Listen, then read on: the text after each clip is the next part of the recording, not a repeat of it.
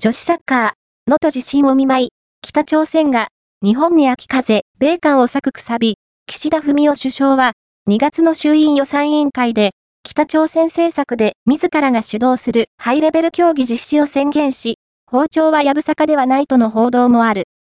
こうした軟化姿勢を伺う北朝鮮も、経済支援を見据えて、日本に水を向ける。岸田政権は、支持率が非常に低い。解散前に実績を積むべく、藁にもすがる思いだ。そこで、北朝鮮が手を差し伸べると、日朝交渉のために飛びつくかもしれない。